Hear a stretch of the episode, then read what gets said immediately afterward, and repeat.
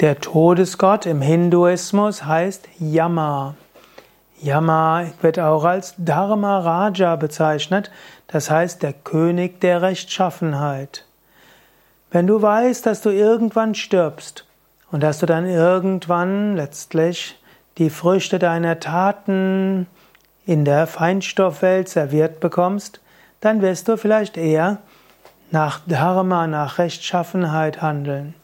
So ist Yama der Totengott, der Todesgott und er ist gleichzeitig Dharma Raja, der König der Rechtschaffenheit.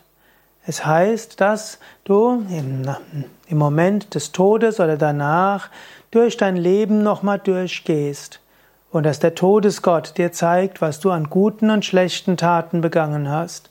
Und je nachdem, was du dort gemacht hast, kommst du dann in die höheren oder niederen Ebenen. Und danach bleibst du eine Weile da, bis du dich wieder inkarnierst.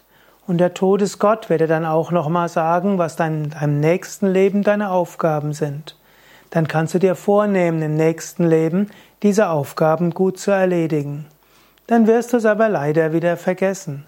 Aber wenn du dran denkst, dass der Tod irgendwann kommt und dass nichts, was du auf dieser Welt schaffst, von Dauer ist, außer das, was du an deinem Charakter Gutes tust, wie viel Dharma du gemacht hast, wie sehr du anderen geholfen hast, wie sehr du spirituell gewachsen bist, wird dir das die Motivation geben für ein rechtschaffenes Leben. Sei dir bewusst, der Todesgott kann jederzeit dein Leben beenden.